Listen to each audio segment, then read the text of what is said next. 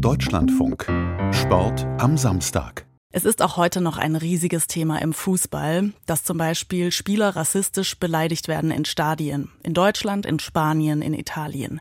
Es gibt da ein Problem im Fußball und auch in der Gesellschaft. Sehr häufig müssen sich Fußballvereine und Verbände dafür kritisieren lassen, dass sie außer gelegentlicher symbolischer Kampagnen nicht genug tun gegen Diskriminierung aller Art.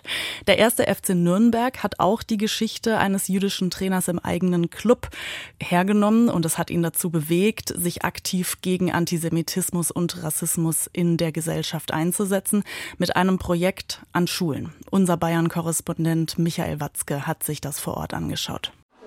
Ein Klassenzimmer am Platengymnasium in Ansbach bei Nürnberg. Hier sollen gleich 21 Schülerinnen und Schüler die Geschichte von Jenö Konrad und dem ersten FC Nürnberg kennenlernen, erklärt Johannes Ort vom Fränkischen Fußballclub.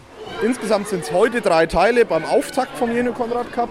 Bernd Siegler, unser Historiker, wird das Leben und Wirken von Jenö Konrad erzählen. Danach werden wir interaktiv mit den SchülerInnen, gehen in eine Quizrunde und dann erzähle ich was zur Rolle und zum Wirken unseres Vereins ähm, Richtung der Präventivarbeit, die wir, die wir betreiben.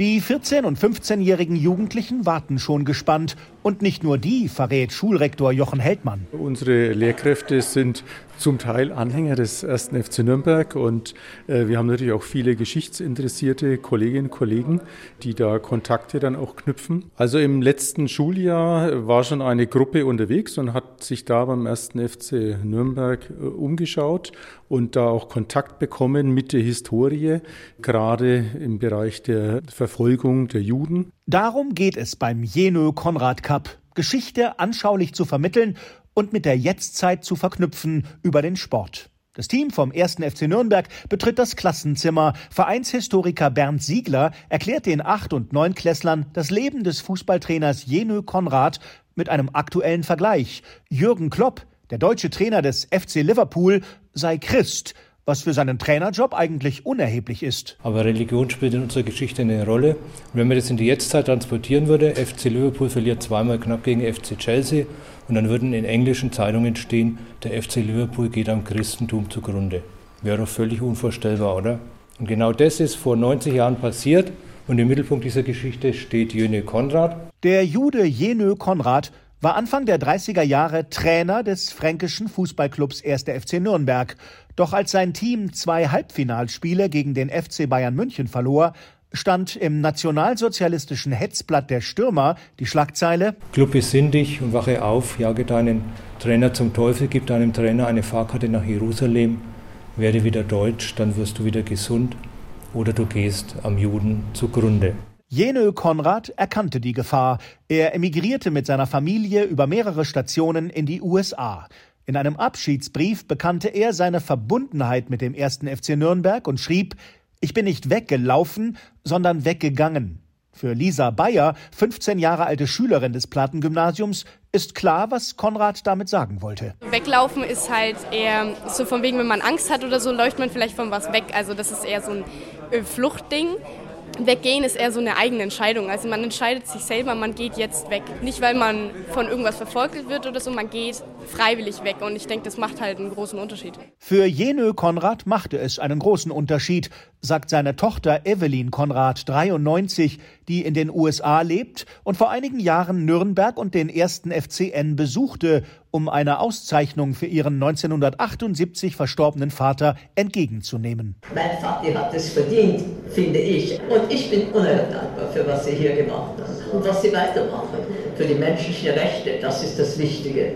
Ich meine, der Vater und ich zählen nicht so viel, aber die menschlichen Rechte, das zählt immer. Um die Menschenrechte geht es auch beim Jenö Konrad Cup. Aber ganz konkret im Alltag, im Sport, sagt Anatoli Janadliev, Mitglied des 1. FC Nürnberg und Vorsitzender des jüdischen Sportvereins Maccabi Nürnberg. Die Konzeption haben wir damals zusammen im Club äh, geschrieben, kam ja ein bisschen aus dem Alltag.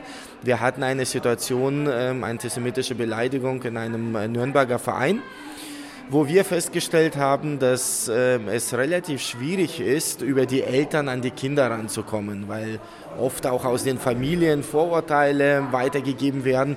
Es gab dann eine konkrete Situation unter Zehnjährigen.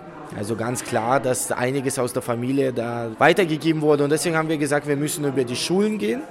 Und das war im Prinzip dann die Initialzündung für den Jeno Konrad Cup. Bei diesem Wettbewerb lädt der erste FC Nürnberg Jugendliche mehrerer fränkischer Schulen auf das Vereinsgelände ein, zu einem sportlichen, aber auch künstlerischen Kräftemessen. Außerdem treffen die Schüler auf jüdische Jugendliche und Studenten und sie arbeiten selbstständig an einem Kunstprojekt. Thema sind zum Beispiel die Biografien der zahlreichen jüdischen Mitglieder des ersten FC Nürnberg, die der Verein in der Nazizeit rauswarf. Manche wurden später im Holocaust ermordet, andere konnten fliehen, etwa ein 14-jähriger Schüler, dessen Flucht ohne seine Familie Schülerin Lisa Bayer besonders bewegt. Ich bin jetzt 15, er war noch 14, musste dann Nürnberg bis nach Hamburg dem Zug fahren und dann bis nach New York und dann war er alleine in New York mit 14 Jahren. Ich fand, das war auf jeden Fall berührend. Also ich bin jetzt nicht Fußballer, aber ich habe auch viel mit Sport zu tun und ich kenne diese Gemeinschaft in einem Team. Also du wächst viel mit Leuten zusammen, vor allem wenn man länger mit Leuten spielt. Und ich glaube, da ist dann, finde ich, noch eigentlich noch ein bisschen schlimmer, wenn man dann aus dieser Gemeinschaft rausgerissen wird und einfach gehen muss, ohne sich vielleicht verabschieden zu können. Beim Jenö Konrad Cup soll stattdessen Gemeinschaft entstehen. Im Sommer treffen sich die teilnehmenden Schulen am Pfalzner Weiher, dem Vereinsgelände des ersten FC Nürnberg.